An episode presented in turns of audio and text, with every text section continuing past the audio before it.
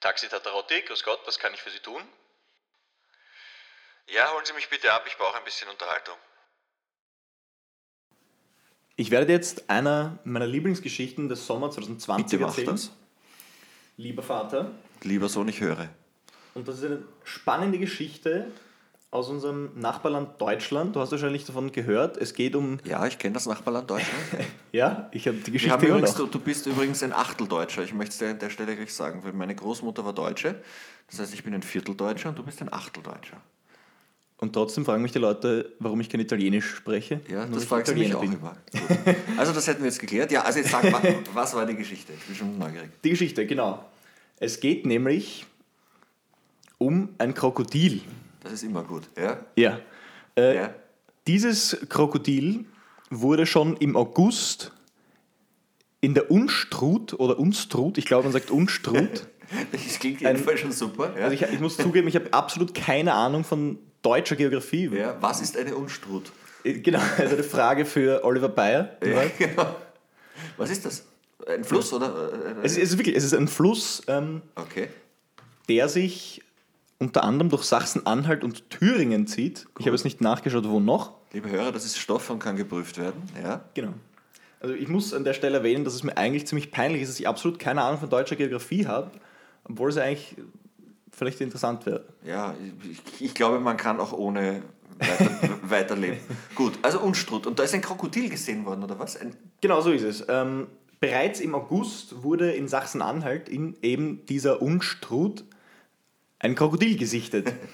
ähm, im, am 7. September hat die Bild geschrieben, dass wieder in Schönewerder im thüringischen Kiffhauskreis ja, super. von einer, einer, einer Reiterin, also von einem Pferd, einer Pferdeliebhaberin, das Krokodil äh, am Ufer gesichtet worden war. Nämlich ein zwei Meter großes mit offenem Maul, hat sie, äh. Okay, hat sie das Tier beschrieben. Finde ich faszinierend. Ähm, äh, erinnert mich an eine Geschichte, die sich vor ein paar Jahren in Österreich zugetragen hat. Damals gab es das Trautal-Krokodil. Ich weiß nicht, ob du dich noch erinnerst. Jetzt, wo du sagst, glaube ich, dass du mir das erzählt haben könntest. Das, äh, da, damals gab es Hysterie, weil Kinder behauptet haben, in, in der Drau in Kärnten, also das ist jetzt österreichische Geografie, Das hätte ich gewusst. ein, Krok gut, ein Krokodil gesehen zu haben. Und das Schöne an der Geschichte war, das Krokodil ähm, wurde gesichtet auf dem Grundstück, also dieses, dieser Flussabschnitt war im Privatbesitz, des damaligen FPÖ-Politikers Uwe Scheuch. Uwe Scheuch war, war einer der großartigsten Politiker, den dieses Land je hervorgebracht hat. Ähm, nein, Ich- er, war, er, er war, war er natürlich nicht. Er war so unsympathisch, dass ihn sogar die eigenen Parteikollegen nicht mochten. Ich erinnere mich, dass er sogar beim Villacher Fasching durch den Dreck gezogen wurde. Ja. Und das als FPÖ-Politiker aus Kärnten ist, ist halt nicht bitter. einfach, Ja, ja. genau, Das- das muss man mal schaffen. Und man hat dieses Trautalkrokodil aber nie gefunden. Also es waren Kinder, die behauptet haben, sie hätten das Trautalkrokodil gesehen. Und das Trautalkrokodil, und das ist jetzt die Pointe, hätte einen Schuh von einem dieser Kinder gefressen. Und zwar einen Schuh der Marke Crocs. Nein, wirklich, jetzt ein Croc. Ja. Das ich, glaube, ich glaube, die Kinder haben einfach einen Schuh in die drauf fallen lassen und haben sich dann gefürchtet, die Wahrheit zu sagen, haben dann die Geschichte von dem Krokodil erfunden. Aber das Krokodil wurde dann wochenlang auch mit Hubschraubern und Polizeibooten Ja, ja, äh, gesucht, aber nicht raus. gefunden. Also ich finde das großartig. Es sind immer diese Sommertiere. Du kannst, weiß nicht, ob du dich zurückerinnerst, aber im Prinzip gibt es jeden Sommer, also ich, ich als Journalist weiß das natürlich, wenn die Medien nicht wissen, worüber sie schreiben sollen, ähm, gibt es immer ein Sommertier, irgendein Tier, das irgendwas Besonderes macht und das dann Schlagzeilen liefert. Da gab es die Dornfingerspinne, das war eine Spinne, die angeblich furchtbar giftig ist und zubeißt. Da gab es die Fluchtkuh Yvonne. Bitte? Ja, Fluchtkuh Yvonne war eine Kuh aus Salzburg, die, die geflüchtet ist vom Bauernhof und dann ähm, im Wald mit den Tieren des Waldes gelebt hat und die man wochenlang nicht einfangen konnte. Also eine schöne Fluchtkuh Fabel. Yvonne. Ja, ist doch eine schöne Geschichte. Und äh, mein absolutes Lieblingssommertier aller Zeiten, und dann höre ich schon auf mit diesem Vortrag, mit diesem väterlichen, ähm, die Zeitung Österreich. Ich glaube, ich dann weiß, was kommt. Da Ja? muss man schon sagen, das ist jetzt keine gewagte Behauptung, aber die Zeitung Österreich äh, ha- hat damals geschrieben von einer Killerkröte. Das sind immer Killertiere, ja. Immer Killertiere in Österreich. Und, und, und äh, die Killerkröte, und die Killerkröte war gar keine Kröte, sondern eine Schildkröte, die in einem Badeteich angeblich einen Badegast leicht in die große Zehe gezwickt hat. Ah, ja. Ich habe jetzt befürchtet, es kommt eine vielleicht empfindlichere Stelle. Ja, also es gibt ja so Geschichten mit empfindlicheren Stellen, zu denen wir vielleicht noch kommen. Nein, es war nur die große Zehe. Sommertiere, super Sache. Ähm, in diesem Fall haben die Bewohner von Thüringen und Sachsen-Anhalt noch Glück gehabt. Das Krokodil, das Unstrutkrokodil hat noch niemanden gebissen, weder in die Zehe noch ins Zumpfer noch sonst irgendwo hin. Ähm, nein, es wurde ebenso wie das Trautal-Krokodil bereits mit Polizeihubschraubern, mit Feuerwehrdrohnen und auch mit Booten schon gesucht. Aber Ähm, nicht gefunden. Nein, bis jetzt noch nicht gefunden. Ähm, das Einzige, woraus sich diese, diese Annahme basiert, ist bis jetzt, ähm, sind Zeugenaussagen oder halt Einwohner des Unstrutgebiets, Angler und diese Reiterin, die gemeint haben, sie haben es gesehen. Aber es dürften so viele sein, dass sich äh, die Polizei und die Feuerwehr dieses Krokodils angenommen hat. Äh, die Polizei wollte zunächst nicht mit einem Schlauchboot nach diesem Krokodil suchen, weil sie gemeint haben, es wäre zu gefährlich haben gewartet, bis sie ein stabileres Boot organisieren konnten und haben selbst mit einer Wärmebildkamera kein Krokodil finden können. Ja? Das ist eine so großartige Geschichte. Es, es wurden dann Kotproben, die sie neben dem Fluss gefunden haben, genommen und von Experten analysiert. Leider war es, war es kein Krokodil, Sondern ein Hund. sondern man, das ist nicht dabei gestanden Verm- ähm, im vermutlich ein Berichterbild. Wahrscheinlich ein Hund, vielleicht auch Oder von ein einem- Angler selbst, Ein Angler, genau. der nicht aufstehen wollte. Das Schöne daran ist, äh, dass diese Geschichte äh, sehr viel erzählt darüber, wie, wie Massenhysterie funktioniert. Ähm, Wenn ein Mensch behauptet, er hätte in der Unstrut äh, ein Krokodil gesehen, ist es völlig logisch, dass innerhalb kürzester Zeit sich viele andere Menschen melden, die behaupten, das Krokodil auch gesehen zu haben, weil die Menschen nämlich immer das sehen, was sie sehen wollen. Und die würden auch bei einem Lügendetektortest durchaus bestehen, weil sie wirklich überzeugt davon sind. In Wahrheit, in einem Fluss schwimmt viel. Ja? Da schwimmt einmal ein Stück Holz oder sonst irgendein Müll.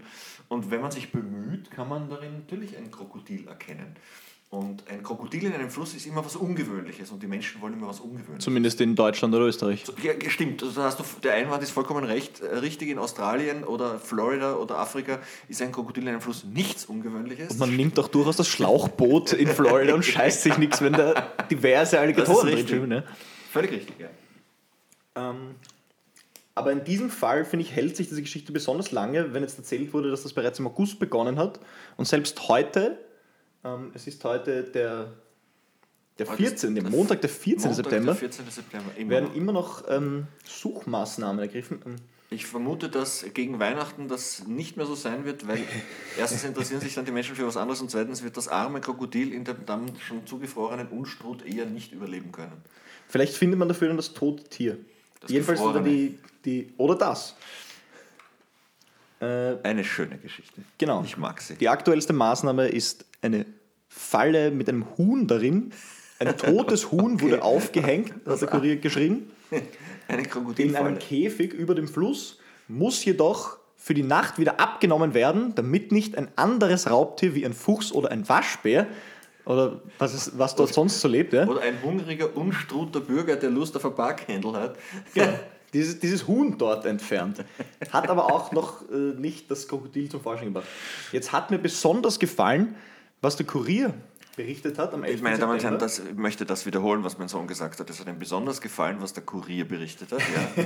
Was hat der Kurier berichtet? Der Kurier hat nämlich in ihrem Artikel geschrieben, was, wenn es angreift. Und, und was dann? Es kommt nämlich darauf an, so rasch wie möglich die größte Schwachstelle des Tieres auszunutzen. Nämlich, was glaubst du, dass das ist? Beim Krokodil? Beim Krokodil. Ich würde sagen, in die Huden treten. Ich wüsste gar nicht, wo die beim Krokodil sich befinden. Also ich war kürzlich erst im Tiergartenischen Brunnen und ich Ja. konnte diese nicht Na, ich, finden ich, bei den ich, Tieren. Genau, ich kenne die auch nicht. Ja. Auch auf einem Lacoste-Leiberl sieht man, sieht man dieselben nicht. Also sag, wie macht man Es, das? es ist das Auge, sein Auge. Okay. Mehrere Überlebende eines Krokodilangriffs haben ihre Rettung der Verletzung der Augen zu verdanken. Also nicht ihrer, sondern So des Krokodils. Krokodils. Wer entlang der Unstrut wandert und von einem Krokodil attackiert wird, sollte sich im Ernstfall einen harten Gegenstand packen und dem Tier eine überziehen.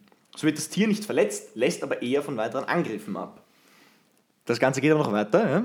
Ja, ich, ich höre begeistert zu, ja. Sollte wirklich alles schiefgehen und das Krokodil zieht Sie, lieber Unstruter Wanderer, ins Wasser, gibt es noch eine gute Chance, dem Tod zu entkommen. Greifen Sie das Gaumensegel hinter der Zunge an. Krokodile haben einen Hautlappen hinter der Zunge, der ihren Rachen bedeckt, wenn sie unter Wasser sind. Dieser Lappen verhindert, dass ihnen Wasser in den Rachen läuft, sodass das Krokodil nicht ertrinkt, wenn sein Maul offen ist.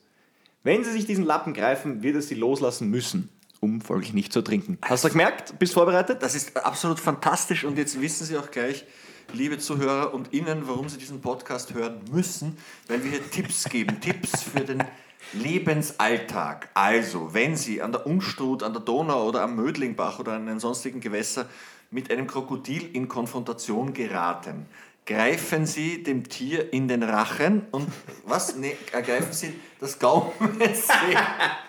Also, ähm, der, Äh, es gibt so auch- ist es, ja. es das Gaumensegel hinter der Zunge. hinter, hinter der Zunge. Also ich glaube ja auch, auch zu wissen, dass äh, äh, Überlebende von Krokodilangriffen überdurchschnittlich oft HNO-Ärzte sind, die genau wissen, wo sie das Gaumensegel hinter der Zunge finden. Ich stelle mir das super vor, also wenn man dann sich in dieser Situation befindet, man, ist, man hat eh schon Angst, weil man entlang der Unstrut spaziert und dann wird man schon tatsächlich, ja, man wird tatsächlich attackiert und ins Wasser gezogen, dann ist das Erste, woran man, woran man denkt, schalten das würde, na klar, Gaumensegel. das Gaumensegel. Und dann hat man natürlich auch vielleicht das Glück, mit einem Arm, beiden oder auch dem Kopf schon im Schlund des Tieres, und dann denkt man sich, na klar, jetzt zünde ich mal ein Feuerzeug an, schaue ich einmal, wo wir sind. Genau, ne? ja, schau mal. Ertastet sofort das Gaumensegel, weil man, man braucht sich keine Sorgen machen, Ich könnte, man reißt da voran. ich könnte mir vorstellen, dass das Krokodil relativ dankbar ist, wenn man zum Beispiel mit seinem Kopf oder seinem Arm in sich in seinen Rachen begibt, weil das Krokodil wird genüsslich abbeißen, Gaumensegel hin oder her. Aber gut, äh, falls Sie das probieren, liebe Hörer, äh,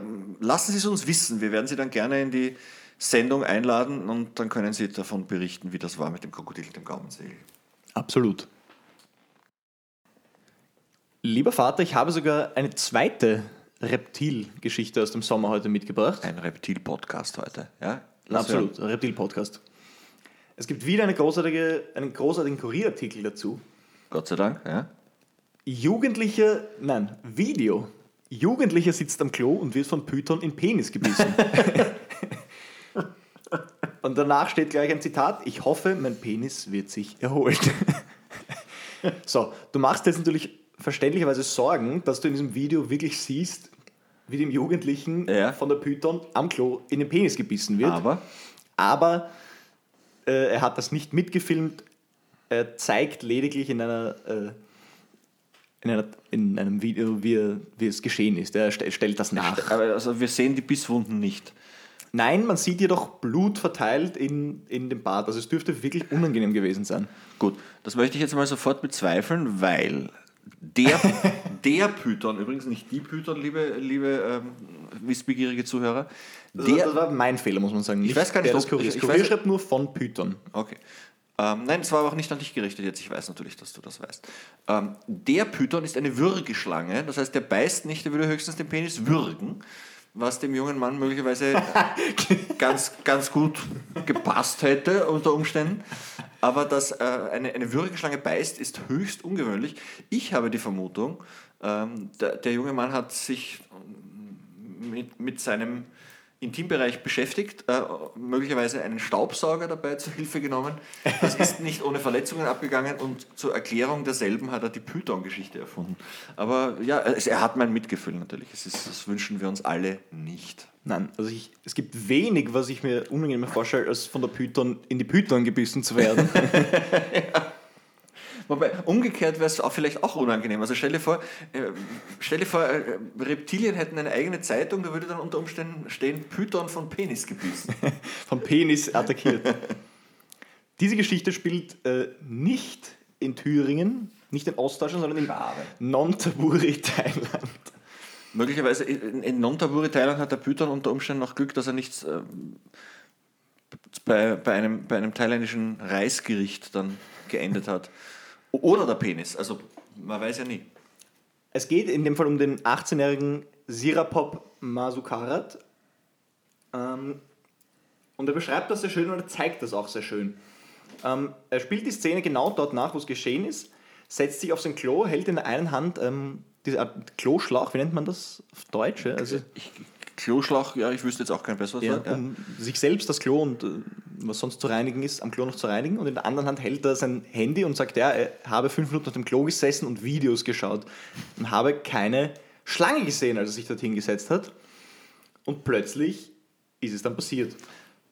Und wo ist diese Schlange hergekommen? Aus dem, aus dem WC heraus? Oder Aus dem WC heraus. Das habe ich aber schon mal gelesen, dass sowas passieren soll. In, in, Non- zumindest in Nonthaburi, Thailand. genau. Ich glaube, bei uns eher selten, oder? Nein, weil, glaube ich, auch ein Mangel an Pythons. Relativ. bei uns das Österreich ist ein, ist, ein. Land, das unter einem drängenden Pythonmangel leidet. Aber es ist eine ziemliche Schlauchgeschichte. Also ich höre Penis, Penis Python und Diverseste, ja. Klo-Schlauch. Diese Geschichte schlaucht. Gibt es auch jetzt noch tolle Zitate. Ähm, wie gesagt, er hat gesagt, ich hoffe, mein Penis wird sich erholen. In dem Video erzählt er dann, dass der Doktor ihm versichert, er wird in Kürze wieder das voll einsatzbereit sein. Seine Mutter jedoch zeigt sich sehr schockiert. Und jetzt zitiere ich den Kurier.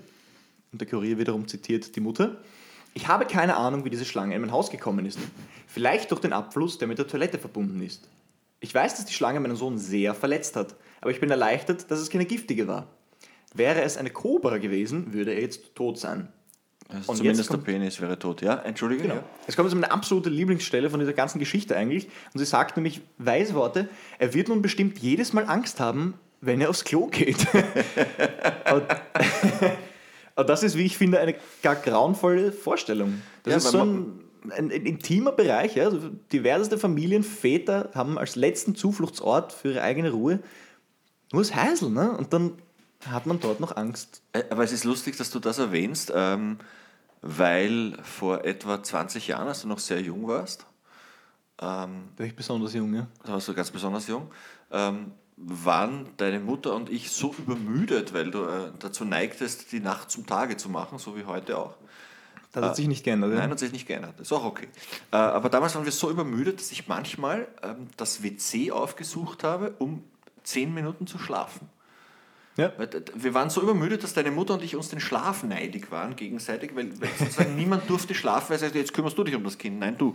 Und, und ich bin wirklich aufs Klo gegangen, habe zugesperrt und habe zehn Minuten Geschlafen. Ja. tief geschlafen. Und die Vorstellung, dass mich dort ein Python äh, erweckt hätte, ist natürlich unerfreulich, muss ich sagen. Genau, also ich recht gehabt. Das ist, also ich stelle mir das sehr unangenehm vor. Absolut aber da- eine Horrorvorstellung. Ist auch ein, das ist ein interessanter Punkt. Äh, wa- Was sind, was sind Örtlichkeiten, in denen wir wirklich glauben, Deine- Frieden zu haben und Ruhe? Ja? Übrigens, deine, deine, deine Chancen, Großvater zu werden, sinken gerade, wenn du mir diese Schlafgeschichten erzählst. Ja, Bitte kann, komm kann, zurück. Kann, kann ich leben damit. Ähm, es ist, wenn, wenn wir überlegen, ja, welcher Raum in unserem Haus oder in unserer Wohnung vermittelt uns am ehesten das Gefühl von Geborgenheit. Ich glaube, es ist das Häusel. Oder? ja, ich meine, bei einem selbst vielleicht nicht, aber ich finde, es ist, es ist.